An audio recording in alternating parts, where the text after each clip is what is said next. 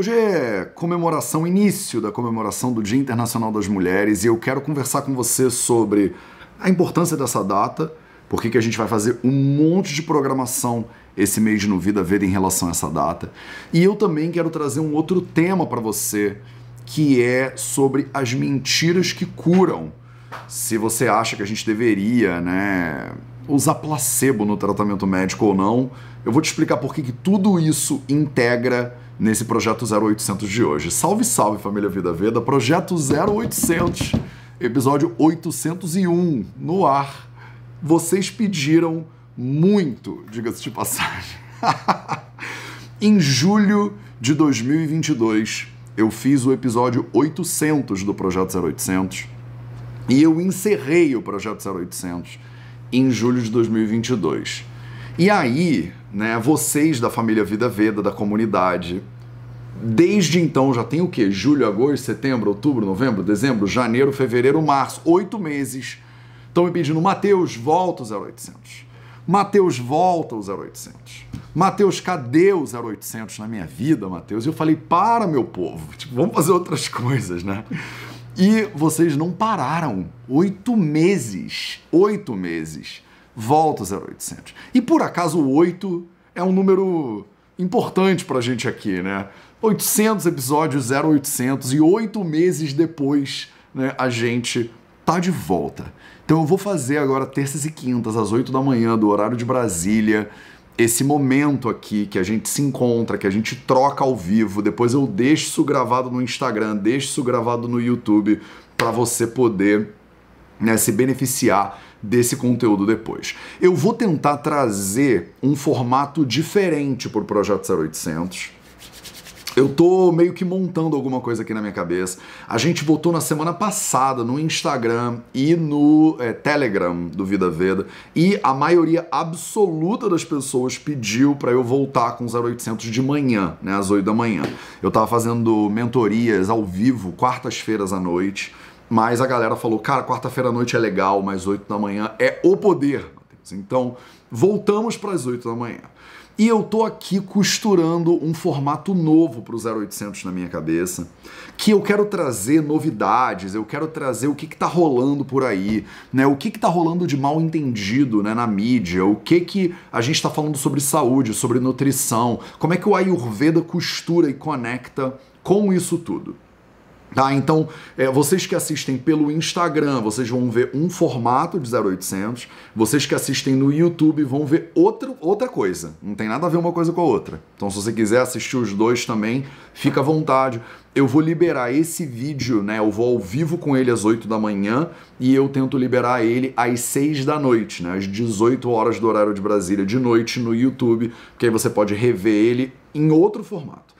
Eu tô tentando aplicar esse mesmo formato no Instagram, que eu consigo dividir minha tela, fazer comentário, mas o Instagram não tá deixando. Ele diz que eu consigo fazer, tecnicamente desde novembro eu deveria conseguir fazer, né, compartilhar minha tela e manejar o streaming lá pelo OBS, que é um software excelente, né, para tornar essa live mais rica, mas o fato é que eu não consigo. Eu não estou conseguindo usar o, o, streaming do Instagram, eu não estou conseguindo usar o Yellow Duck, que é uma plataforma que é um software que me deixaria fazer isso. Então, quer dizer, eu por enquanto não estou conseguindo, tá? Eu não estou conseguindo fazer o que eu quero que o Instagram, a live no Instagram seja, mas no YouTube eu vou conseguir, porque eu consigo editar isso aqui depois, vai ficar lindo. Então, vocês estão animadas? Estão animados? Eu estou muito animado, porque eu tava com um pouco de saudade de fazer isso aqui às 8 horas da manhã contigo. Isso aqui fez parte da minha rotina durante quase 4 anos, foram 800 episódios, né? E a possibilidade de trazer ele de volta depois de um hiato de oito meses, né? Depois de parar, refletir, sentir, né? É, eu voltei cheio de ideias, na real. Eu voltei cheio de é, é, formatos possíveis, né? Pra gente poder tornar esse encontro aqui, tornar esses vídeos mais úteis para você né, mais atuais, mais é, cheios de conteúdo e não só falando de Ayurveda, de acordo com os Samhitas, aquilo que é é primário, né, do Vida Veda, né, que a gente faz como é o nosso DNA, né, falar do conhecimento tradicional do Ayurveda, mas também trazer uma conexão do Ayurveda com os temas que estão rolando na sociedade, né, é, de repente com sei lá, né, esse é, bafafá do Big Brother. Eu quero ir de bafafá do Big Brother até é, últimos estudos científicos publicados no PubMed, entendeu? Eu quero trazer esse formato para dentro da, da sua casa de maneira completamente útil, né? Então, tô aqui estudando como fazer isso, porque eu faço isso né, praticamente sozinho, né? Tem uma equipe, tem a Mari, minha produtora, que me ajuda e tal, mas nesse momento aqui em casa eu tô com um laptop, com o telefone, com a câmera, com uma tela, né? Então tô tentando manejar esse show de uma pessoa só, basicamente.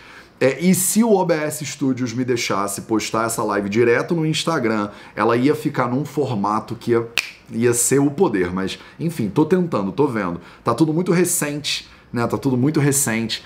E eu tô é, ainda digerindo isso, porque semana passada vocês falaram, volta com 0800 e tal. Então, a gente vai fazer um formato que é o seguinte. No início, né, eu vou te trazer algumas coisas que eu tô pensando, algumas ideias, algumas leituras que eu tô fazendo, né, o que, que eu tô vendo de mais interessante que tá saindo é, na mídia, na ciência, na nutrição? Vou compartilhar contigo para você ficar antenada, antenado, conectada com o que está rolando também, conectando isso com o Ayurveda sempre, que é o meu, né, o meu, uma mão com granola, né, meu café da manhã de todo dia possível aí. E eu quero, e obviamente, formato 0800, clássico. No final da live, isso só vai ser disponível para a galera do Instagram, não tem outro jeito eu vou abrir para dúvidas e vou tirar pelo menos uma dúvida, duas dúvidas, né, de vocês que estão aqui ao vivo, né? As dúvidas, elas não vão depois para o YouTube, elas são exclusivas no Instagram, porque é o poder do ao vivo, né? Você que quer, né, tá comigo nesse momento ao vivo, bota na tua agenda aí terças e quintas, 8 horas da manhã do horário de Brasília. A gente está de volta. Beleza? Combinado? Então segurem as dúvidas, porque vai ter um momento que eu vou, eu vou falar assim: agora pode, faz, pode fazer pergunta.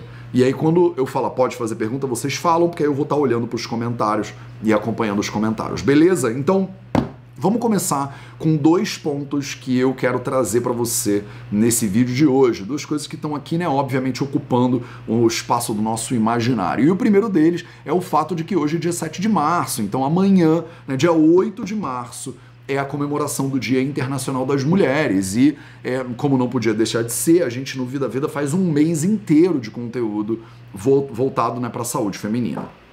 É, então eu vou convidar mulheres incríveis, né? Toda quinta-feira essa live aqui ela é ao vivo com mais uma pessoa, com uma convidada, né? Ou com um convidado. Esse mês vão ser diversas convidadas, né? Para a gente trocar uma ideia.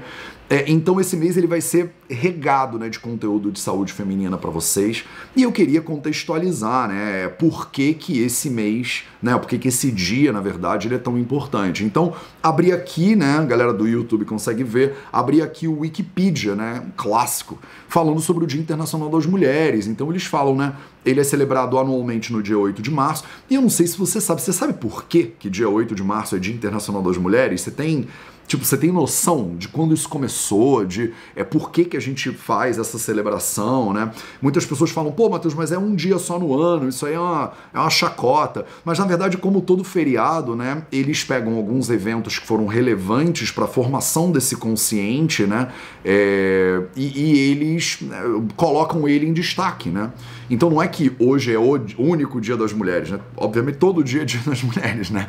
Afinal, a vida depende das mulheres, o Ione, né, que a gente fala, a origem de toda a vida, né, é o corpo feminino, a alma feminina, o espírito, a mente feminina. Então, é óbvio que todo dia é dia das mulheres, mas por que celebrar, né, esse dia de maneira tão relevante, né, no dia 8 de março? E eu não sei se você sabe, mas essa data é muito antiga. Então, vamos voltar, né, um pouquinho, entrar aqui nesse túnel do tempo e vou passar um pouquinho desse Wikipedia aqui contigo, né? Senta que lá vem a história aí no seu café da manhã hoje. É, e isso aqui, obviamente, fica disponível para você no podcast. A gente tem um podcast que chama Saúde e Liberdade, e nesse podcast eu boto os áudios né, desses vídeos aqui. Então você que está também assistindo, né, ouvindo a gente no podcast, seja muito bem-vindo aí. Então, vamos nessa. A ideia de uma comemoração anual né, para o Dia das Mulheres surgiu depois que o Partido Socialista da América, né, dos Estados Unidos, organizou o Dia das Mulheres no dia 20 de fevereiro de 1909. 1909. Então essa data, ela tem mais de 100 anos de idade, na verdade. E ela começou realmente com o movimento feminista nos Estados Unidos, que tem mais de 100 anos. A gente está aqui agora falando né, de Me Too, de abusos e tudo mais, mas essa luta né, de maneira organizada, do jeito que ela é, bem parecida com o que ela é hoje, ela já está rolando há mais de 100 anos né, e, e consagrada há mais de 100 anos. É, eles fizeram uma jornada de manifestação pela igualdade de direitos civis em favor do voto feminino, então o movimento sufragista né, das mulheres lá estadunidenses.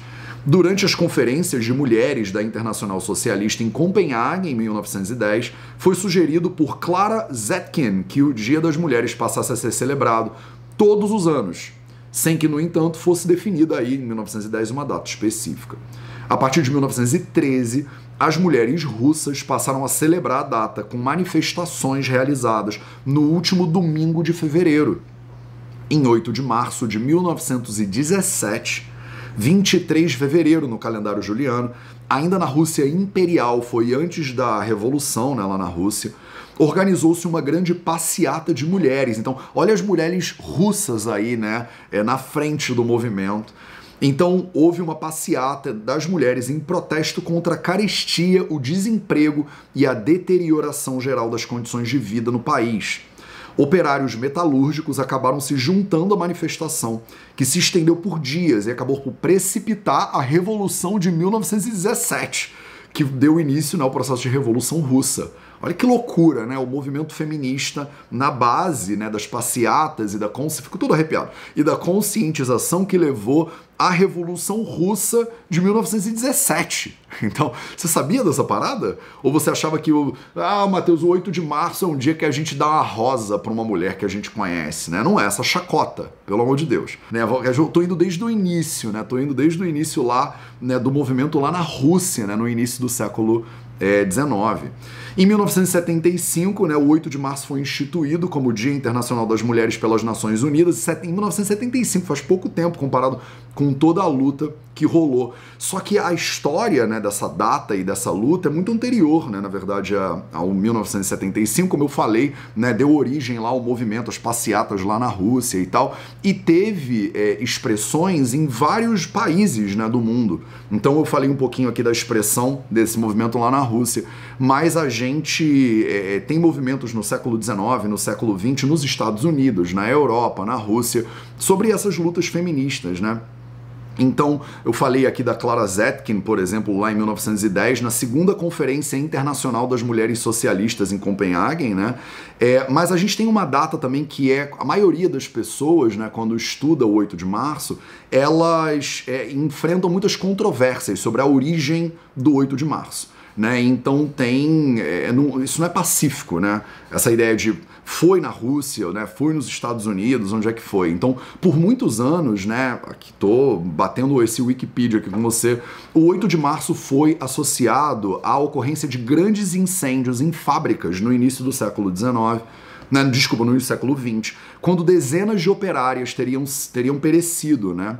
É, o mais conhecido desses incêndios, e foram vários, foi o incêndio na fábrica de Triangle Shirtwaist, né, que realmente ocorreu em 25 de março, não em 8 de março de 1911, então depois né, de tudo isso que a gente falou aí desse movimento na Rússia, é, às 5 horas da tarde, e matou 146 trabalhadores, né? 125 mulheres e 21 homens.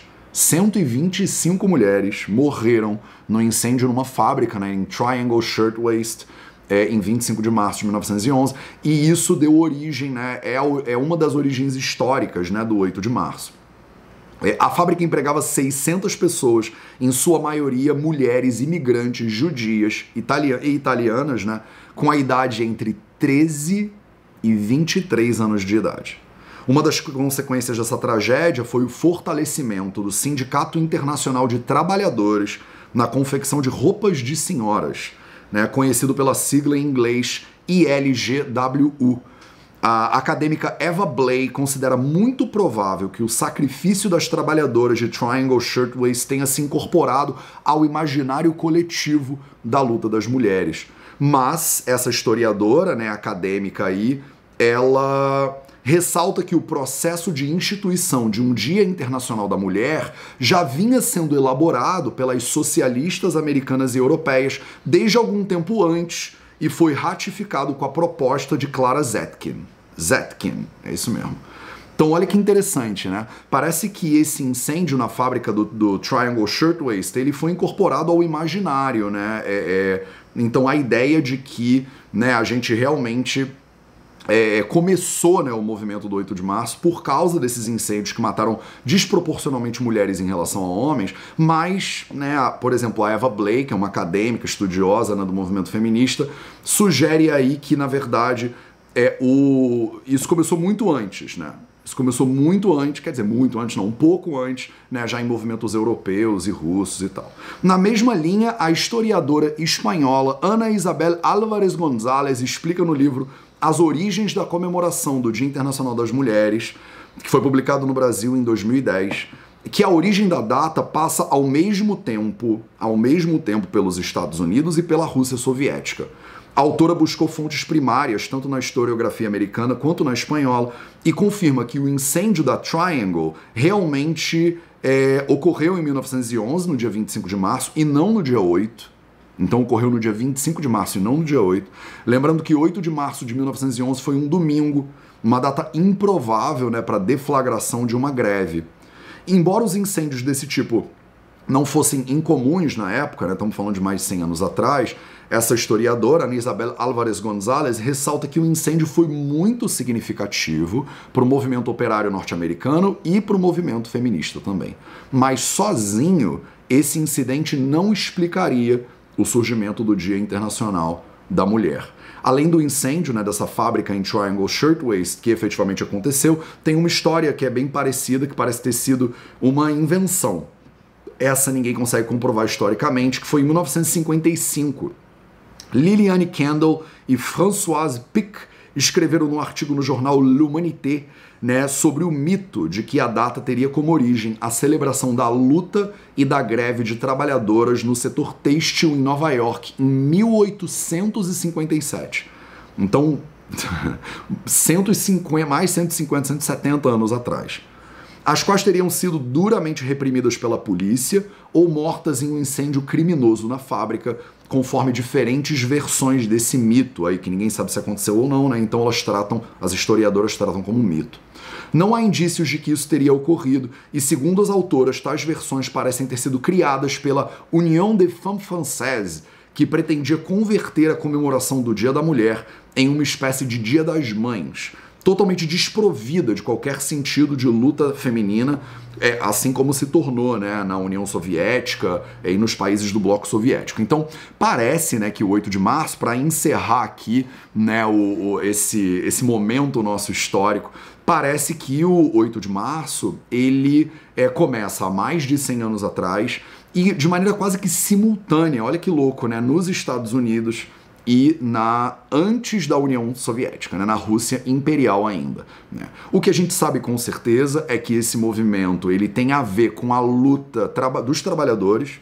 Então ele é um movimento originalmente do que a gente chamaria de esquerda, né, hoje em dia, é, e que é, tentou ser é, coibido, né, suprimido por outros movimentos, como sempre tem, né, a gente tem tentado suprimir, né, a nossa sociedade que é extremamente machista e patriarcal, tem tentado suprimir esses movimentos, por exemplo, juntando o Dia das Mulheres, né, esse dia que é absolutamente falando da causa feminista, da luta por igualdade no trabalho, que até hoje se estende mais de 100 anos depois, é, e tentaram botar ele, não, vamos botar isso como tipo Dia das Mães, né, que é a vocação natural da mulher, é ser mãe, cuidar da casa, aquela coisa toda, né? Então, é um dia absolutamente fundamental, importante. Precisei, né, investir aqui esses minutos no início dessa nossa live de hoje para falar sobre a importância desse dia para você entender por que, que o mês de março no Vida Veda é um mês que eu convido muitas mulheres para a gente é, conversar sobre saúde feminina, sobre empreendedorismo, sobre é, autocuidado, sobre saúde dermatológica, enfim. Fica ligado aqui né, no Vida Veda que eu vou te é, trazendo né, as novidades, né, o que, que a gente vai fazer nesse dia, nesse mês de março, que é esse mês de luta e conscientização do feminismo aqui para mim. Tá? Então, beleza? Falamos sobre isso, primeiro ponto fundamental da live de hoje, segundo ponto fundamental da live de hoje, né? E que eu, é, a princípio, eles não se comunicam necessariamente, mas que eu acho também absolutamente fundamental começar né, essa live 801 desse lugar, né? Começar explorando esse tema que é absolutamente fundamental, que eu chamei de mentiras que curam.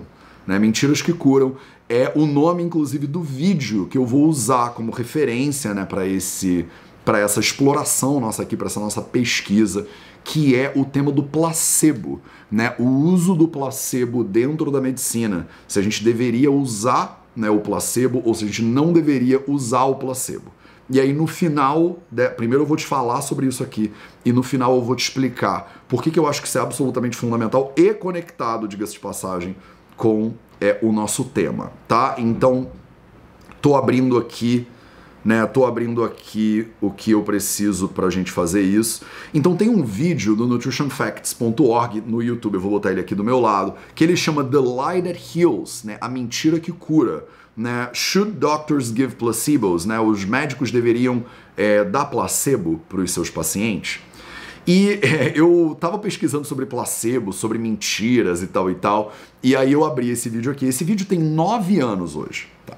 Ele tá no YouTube, ele tem legendas em português, e o que é mais maneiro é que se você abrir as legendas, eu vou abrir as legendas agora, as legendas em português, se você olhar, tá escrito assim, translated by Matheus Macedo. Sou eu, né? Sou eu. Há nove anos atrás, eu era é, eu era voluntário né, do nutritionfacts.org. Eu ainda sou tecnicamente voluntário do nutritionfacts.org. Eu era voluntário do nutritionfacts.org e eu é, fiz a legenda desse vídeo, tá? Então, há nove anos atrás, direto do túnel do tempo, aqui para você, é, eu fui um dos responsáveis, né, por fazer né, esse vídeo ser possível aí. Então, esse vídeo ele fala sobre se os médicos deveriam ou não dar placebo né, para as pessoas e o Michael Gregor chama esse, é, esse vídeo de As Mentiras que Curam. E o vídeo ele explora é, mais ou menos o seguinte tema, assim, né? Então eu vou pegar ele aqui, vou botar ele aqui do lado para você.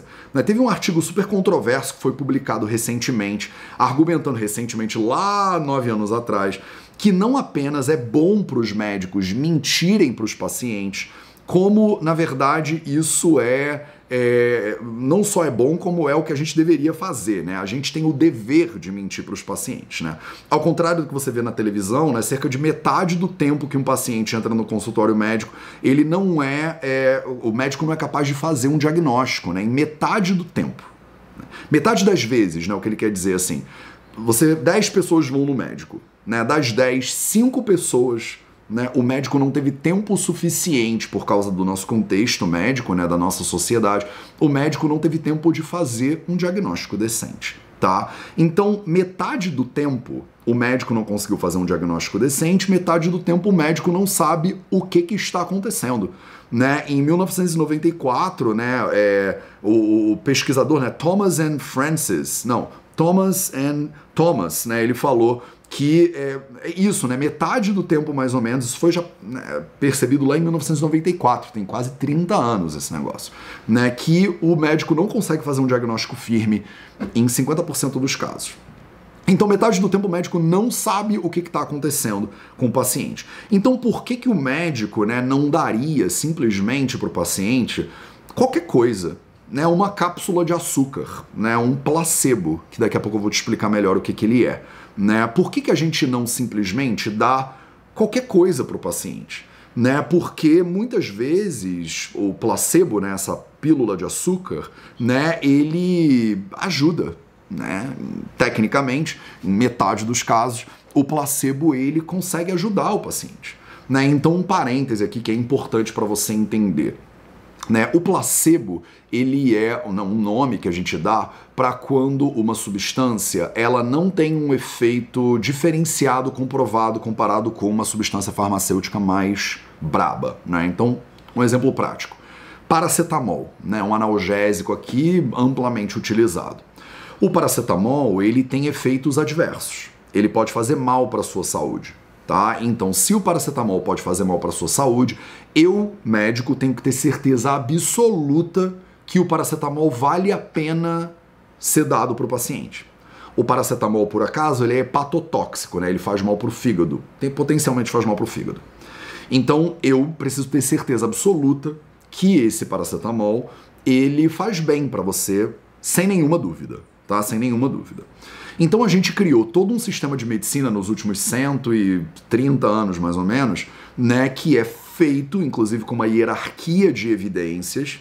Ele é feito para averiguar se substâncias farmacológicas que têm um efeito adverso muito forte deveriam ser ou não usadas. Então, por exemplo, o nosso melhor a melhor evidência que a gente tem, né, é, hoje em dia é chamado de é, um estudo randomizado duplo cego controlado por placebo. Ele é controlado por placebo. Para que, que serve um estudo randomizado duplo cego controlado por placebo? Né, ele é randomizado, então você dá o remédio de verdade, por exemplo, o paracetamol, é, e o placebo, né, que é um remédio que não tem eficácia comprovada, para um grupo de pessoas, aleatoriamente. Ele é duplo cego. Significa que o paciente está cego e que o médico ou o pesquisador está cego. Então, o paciente não sabe se ele está tomando paracetamol ou se ele está tomando uma cápsula de açúcar que não deveria ter efeito nenhum no caso dele. E o médico cientista também não deveria saber.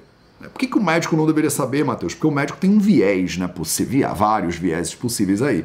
Então o médico ele pode ter algum interesse, vai que ele foi contratado pelo fabricante do paracetamol para provar que o paracetamol é incrível. Então, no exame ideal, né, numa evidência científica mais sólida, o médico ou o pesquisador também não sabe quem é que está tomando o quê.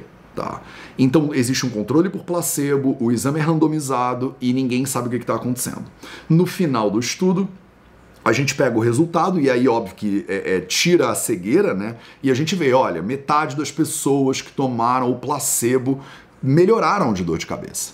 Né? E 90% das pessoas que tomaram paracetamol melhoraram de dor de cabeça. Então, o que isso significa? Significa que né, é, o placebo ele funciona, a gente sabe que funciona.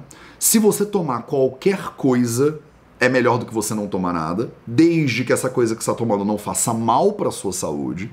Então isso é um dado importante. O que você está tomando não pode ser detrimental para a sua saúde, mas se for neutro, funciona em mais ou menos metade dos casos. O paracetamol, então, né, a cápsula, o medicamento farmacológico, ele tem que ser muito melhor do que o placebo.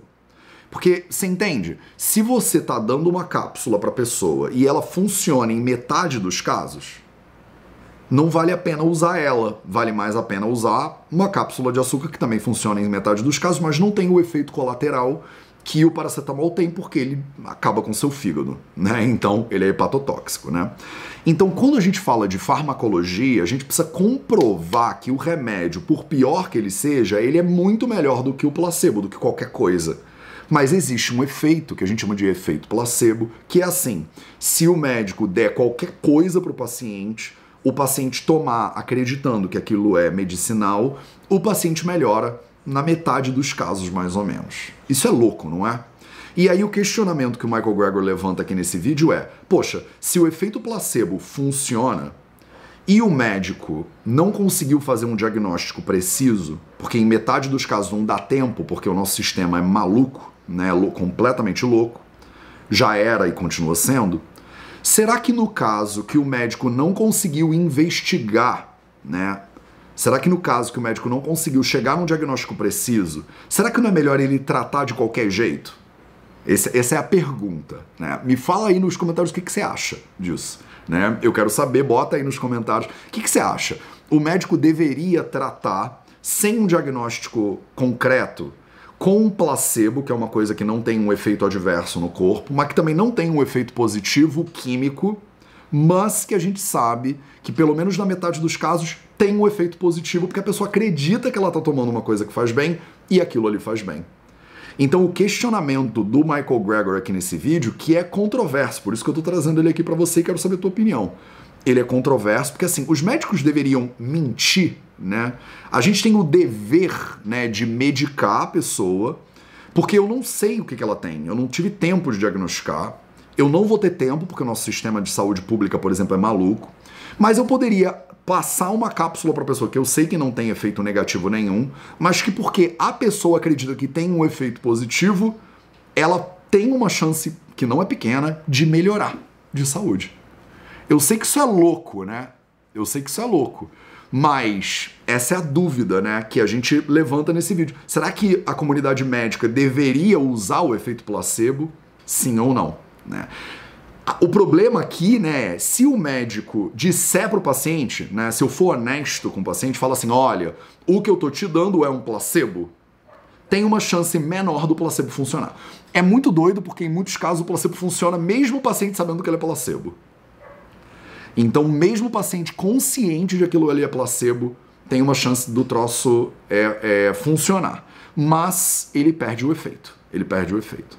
Então, se eu não falar nada para o paciente, eu falar, toma essa cápsula aqui e volta em uma semana, tem uma chance muito maior da pessoa melhorar do que se eu não passar nada.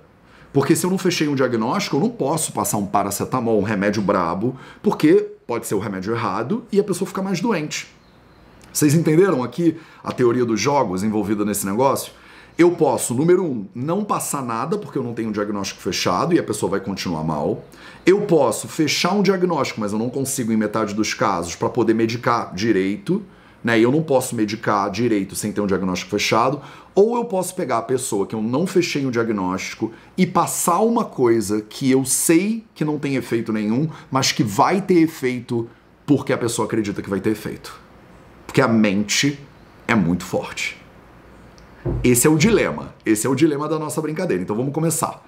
Eu passaria um remédio qualquer, qualquer uma, um remédio floral que eu sei que de repente não tem efeito nenhum no corpo, né? É, pra pessoa. Porque ela vai ficar bem, né? De qualquer forma.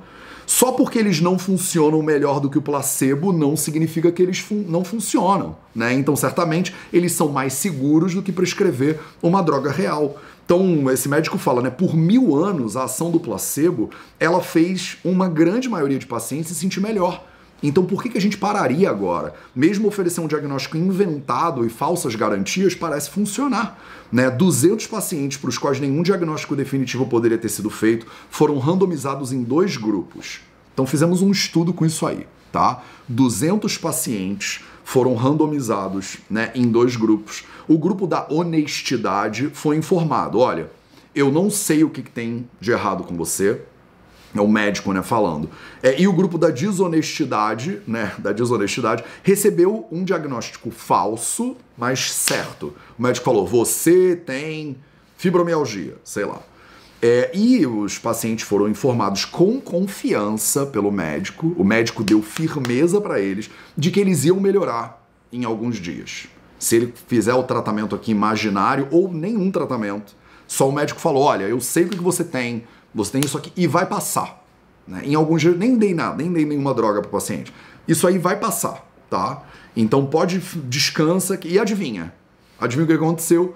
Os pacientes efetivamente melhoraram só do médico ter feito um diagnóstico firme, ter falado você vai melhorar em 4, 5 dias, pode ir para casa descansar que vai ficar tudo bem, a firmeza do diagnóstico e a certeza do médico, 90% dos pacientes tiveram mais probabilidade de cura por causa da certeza do médico. Isso não é louco? Isso, é, isso é muito louco? Eles fizeram um fluxograma de engano né, para ajudar os médicos a decidirem, por exemplo, né, quando eles poderiam é, ou deveriam enganar o paciente, mentindo ou não, para ter maiores resultados. Então a mentira, né, essa omissão, é, poderia ser usada como uma ferramenta né, dentro da medicina. Eu não estou condenando, eu não estou falando nada, tá? Em relação, tô falando que é bom ou que é ruim, eu estou trazendo para você a consciência a respeito disso, para você e eu pensarmos aqui o que, que você acha, né? Na tua saúde. Você gostaria que o médico tivesse. É, a, a, possibilidade de falar para você isso, tipo assim, olha, não tive tempo de diagnosticar, é, e aí eu falo com certeza, olha, isso aí que você tem é febre, né? Descansa quatro dias que você vai ficar melhor. Eles testaram isso e em 90% dos casos as pessoas efetivamente melhoram. E aí, você entende por que a comunidade médica, a gente é cientista, não é moralista. Então não me venha com moralismos para essa live, tá? Eu não estou te dizendo que, ah, Matheus, mas mentir é errado, mas Matheus, o imperativo categórico de Kant. Eu não estou falando nada disso. Só estou trazendo para você a possibilidade de né? Somos cientistas, estamos investigando a realidade. A gente sabe que existe esse efeito, o placebo. A gente sabe que o médico pode ajudar se ele for firme na incerteza dele. E aí? A gente usa isso ou não usa? né? E eu vou te falar o que, que o Ayurveda acha disso tudo daqui a pouco, porque a gente tem uma opinião formada. Então, é, o médico deveria mentir ou não, né? É, até as pessoas que estão do lado pró-verdade, que tem dois lados então desse polo, né? Você já viu aqui nos comentários que tem dois lados desse polo. Tem uma galera que acha que é válido você fazer isso, que é a galera da o pró-mentira, entre aspas. Não tô falando que você é mentiroso nem mentirosa, não. Mas é a galera do vamos usar o efeito placebo a favor do paciente. Afinal, eu tô aqui para quê? Eu tô aqui para servir e ajudar o paciente.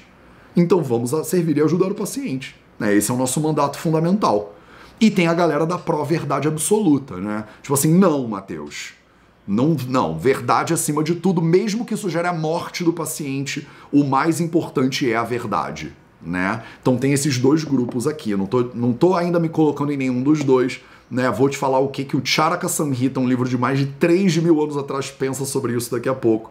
Mas primeiro vamos acabar, né? Vamos continuar. Então, até quem tá do lado pró-verdade né, argumenta que, é, antes de qualquer coisa, os placebos não são necessariamente seguros.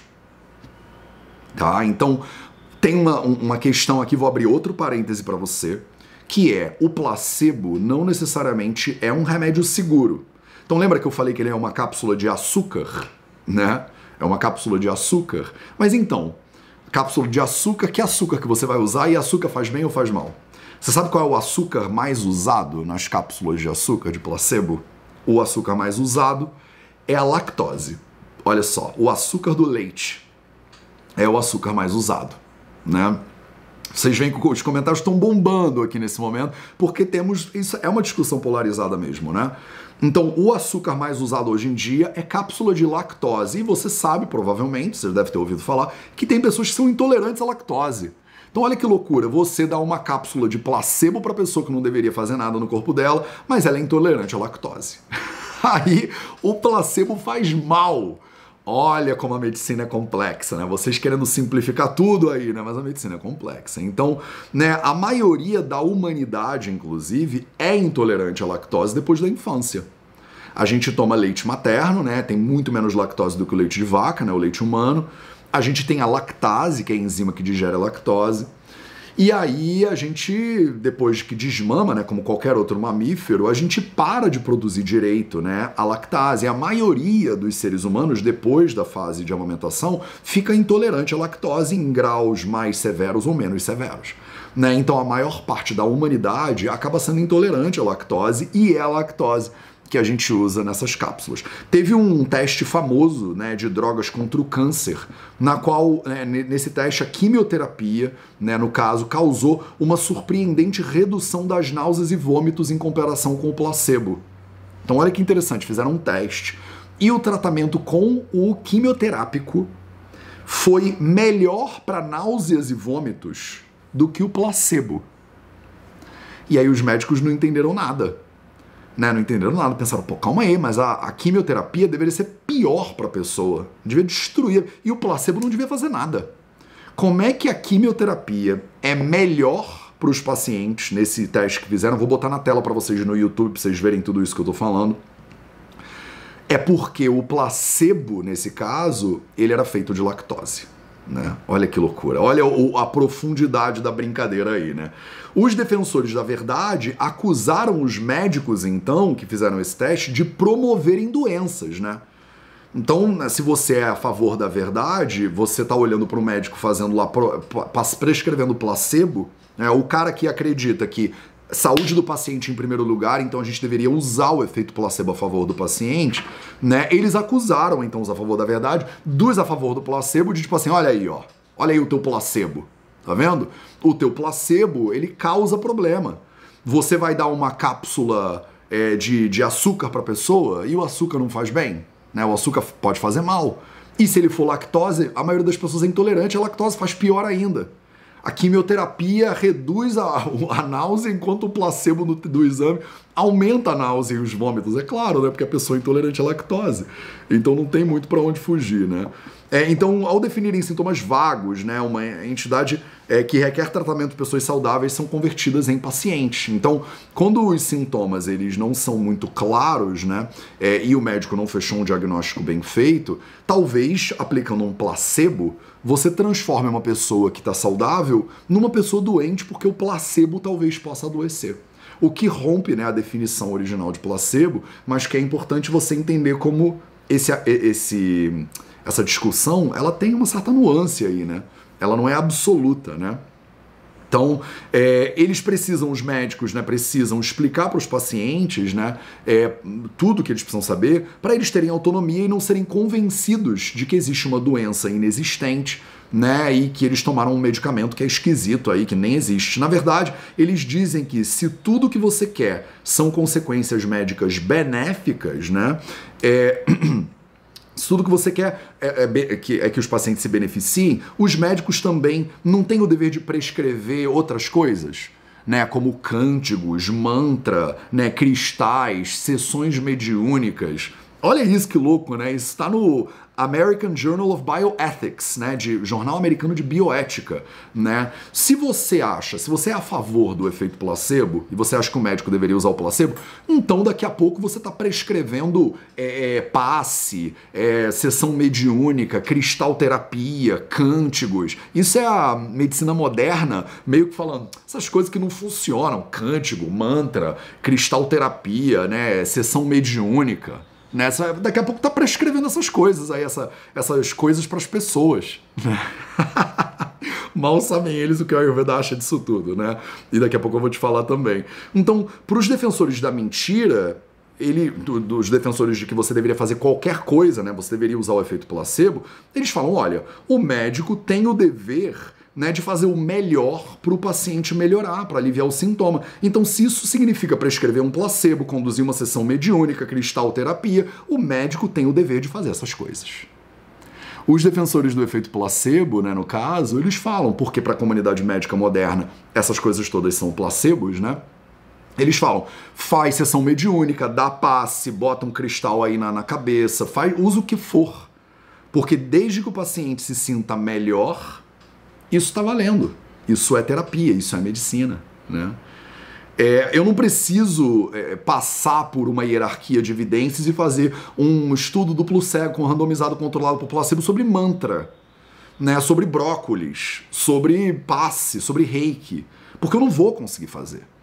Eu não vou conseguir cegar o paciente que ele está recebendo um reiki ou não está recebendo um reiki. Né? Eu não vou conseguir cegar o paciente que ele está usando um cristal ou não está usando um cristal. Mas se ele botar um cristal na cabeça e ele se sente melhor, a galera do placebo diz: bota o cristal, cara. O nosso dever como médicos não é ajudar e servir o paciente? Então, se botar o cristal vai servir e vai ajudar, bota o cristal. Se ele acender uma vela ou um incenso vai ajudar, acende a vela, acende o incenso. Faz tudo que possa ajudar. Essa é a galera do placebo. Tem a galera da verdade absoluta, que é a medicina 100%, que fala: tá comprovado cientificamente? Não. Posso dizer, né, de acordo com a hierarquia de evidências, que isso aí faz sentido? Não. Então não posso usar. Não posso usar. Mas abraço cura, Matheus. Não, mas não tem. Não tem o duplo céu controlado pode ser randomizado dizendo que abraço é melhor do que não abraço. Então abraço não pode ser prescrito. Isso é um problema que a gente enfrenta na nutrição, por exemplo, mas daqui a pouco eu chego nesse problema, na problemática. Então, é muito provável, né, que você indicando para o paciente ficar cantando mantra que nem um doido, se ajuda, você é provável que você deveria prescrever esse negócio sim. Por que não? Né? Esse é o argumento da galera pró, né, placebo aqui. Tá? Então, na verdade, eles dizem, é um tipo de mentira que os pacientes deveriam agradecer, eles deveriam querer esse tipo de mentira. Assim como a gente agradece quando a gente recebe um elogio mentiroso de um amigo. Você pergunta pro teu amigo, e aí, como é que eu tô? E o amigo fala, você tá péssimo, você tá horrível, você tá parecendo um panda com essas orelhas, olhe, olheiras aí. Né? Você tem, devia ter vergonha de sair de casa assim. Um amigo que é honesto com a opinião dele, versus um amigo que fala, você tá ótimo, cara, você tá com uma cara radiante, o dia tá lindo, vamos que vamos. A pessoa que te bota pra cima, né? Ela é uma pessoa que te ajuda, né? Bota você com energia, com mais moral, com vontade de viver, né? E aí o argumento deles é que o médico deveria ser como um bom amigo né, um bom amigo que dá um elogio, né, que ajuda o amigo e não um elogio sincero que derruba o amigo. Então, o médico ele deveria ser um amigo elogioso, né?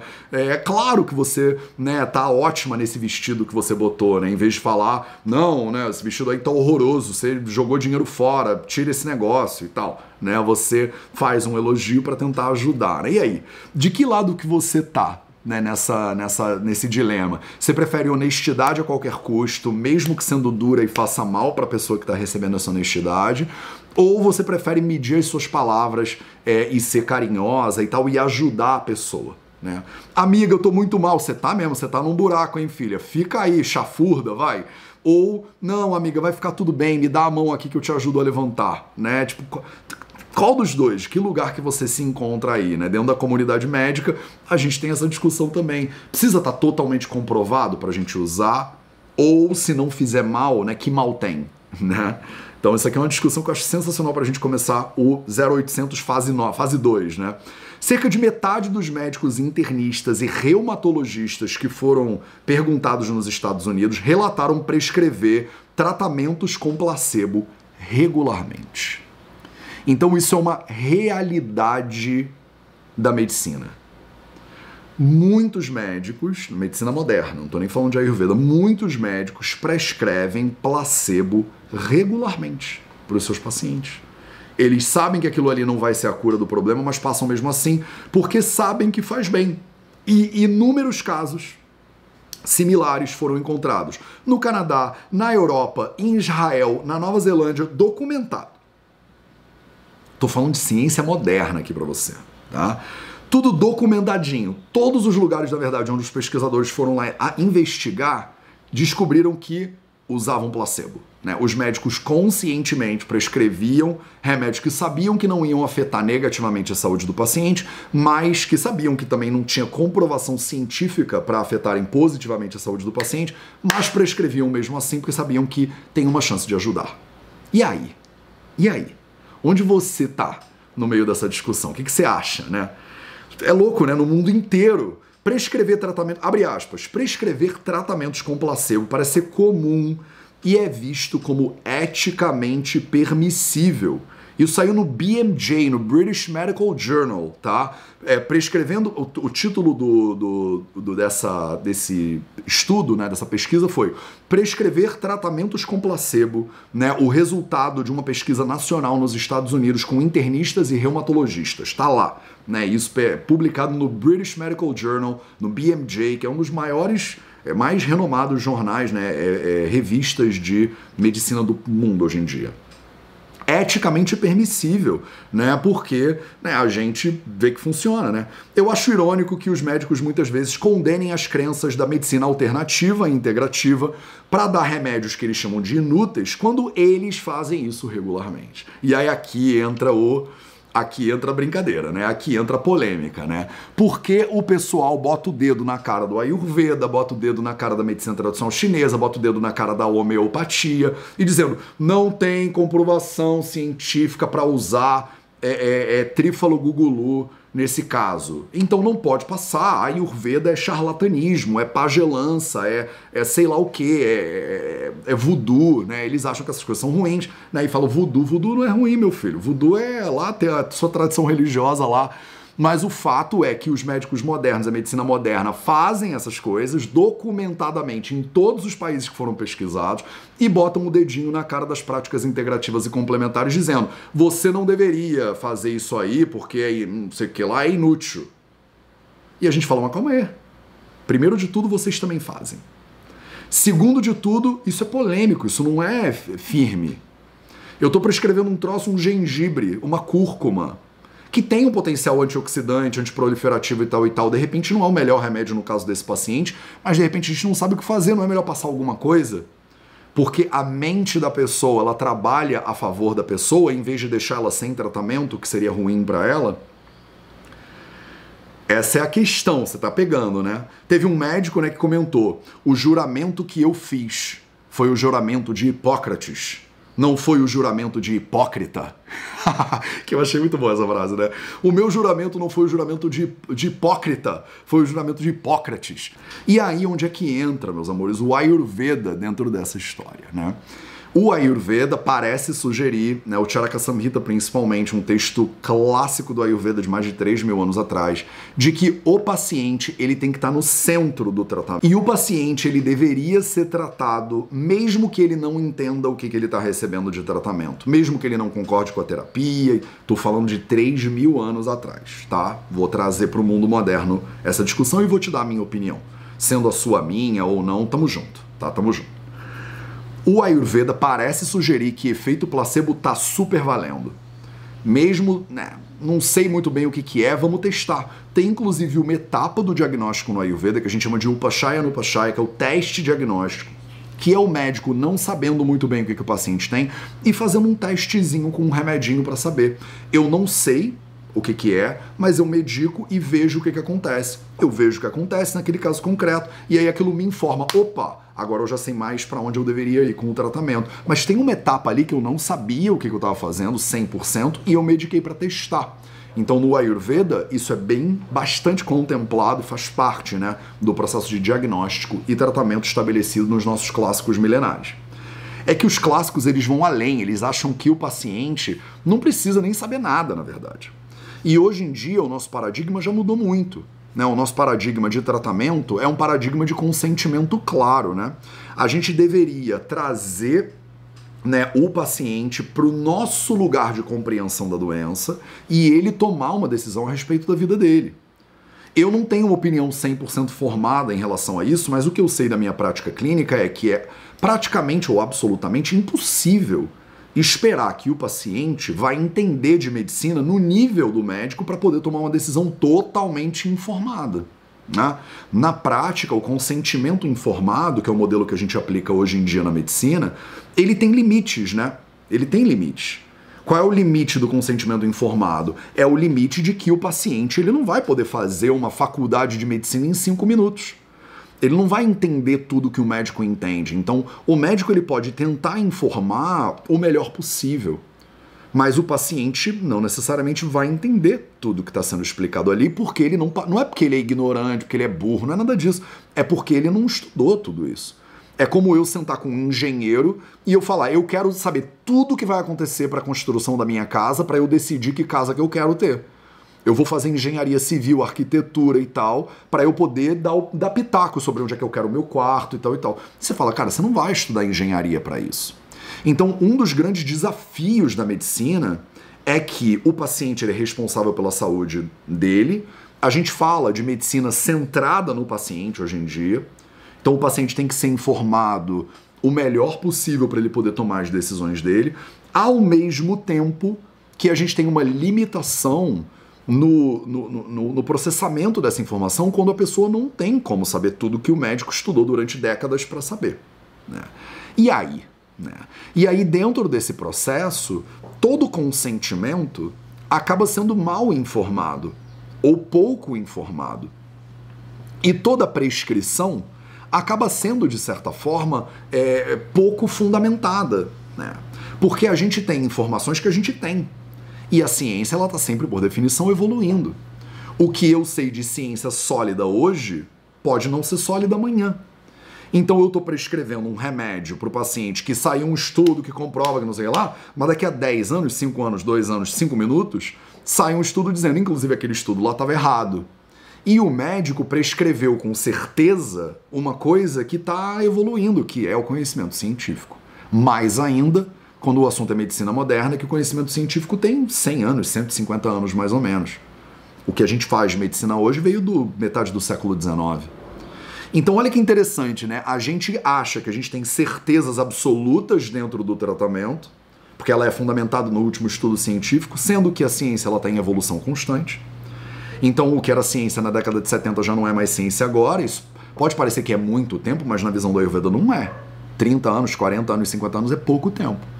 Até pouco tempo atrás, os médicos prescreviam cigarro para pigarro. tá com pigarro? Fuma um cigarro que faz bem para sua garganta. E tinha evidência científica que comprovava isso, que balizava isso. Então eu tô trazendo aqui um questionamento para você sobre efeito placebo que eu acho que é absolutamente fundamental para você conseguir pensar a medicina. Eu não sei se você teve uma resposta absoluta, né? Mateus nunca deveria mentir, é errado, né? Imperativo categórico de Immanuel Kant, né? O filósofo lá do século 17, eu acho, 18, que falou isso, né? Você nunca deveria fazer uma coisa que você que não poderia ser generalizada. Se você vai fazer, todo mundo deveria fazer. E o Ayurveda não é a favor de mentir para o paciente, isso de jeito nenhum. Informar sempre. Mas como é que a gente incorpora dentro da medicina e dentro das nossas perspectivas de tratamento modernas a ideia de que a mente ela cumpre um papel dentro do tratamento?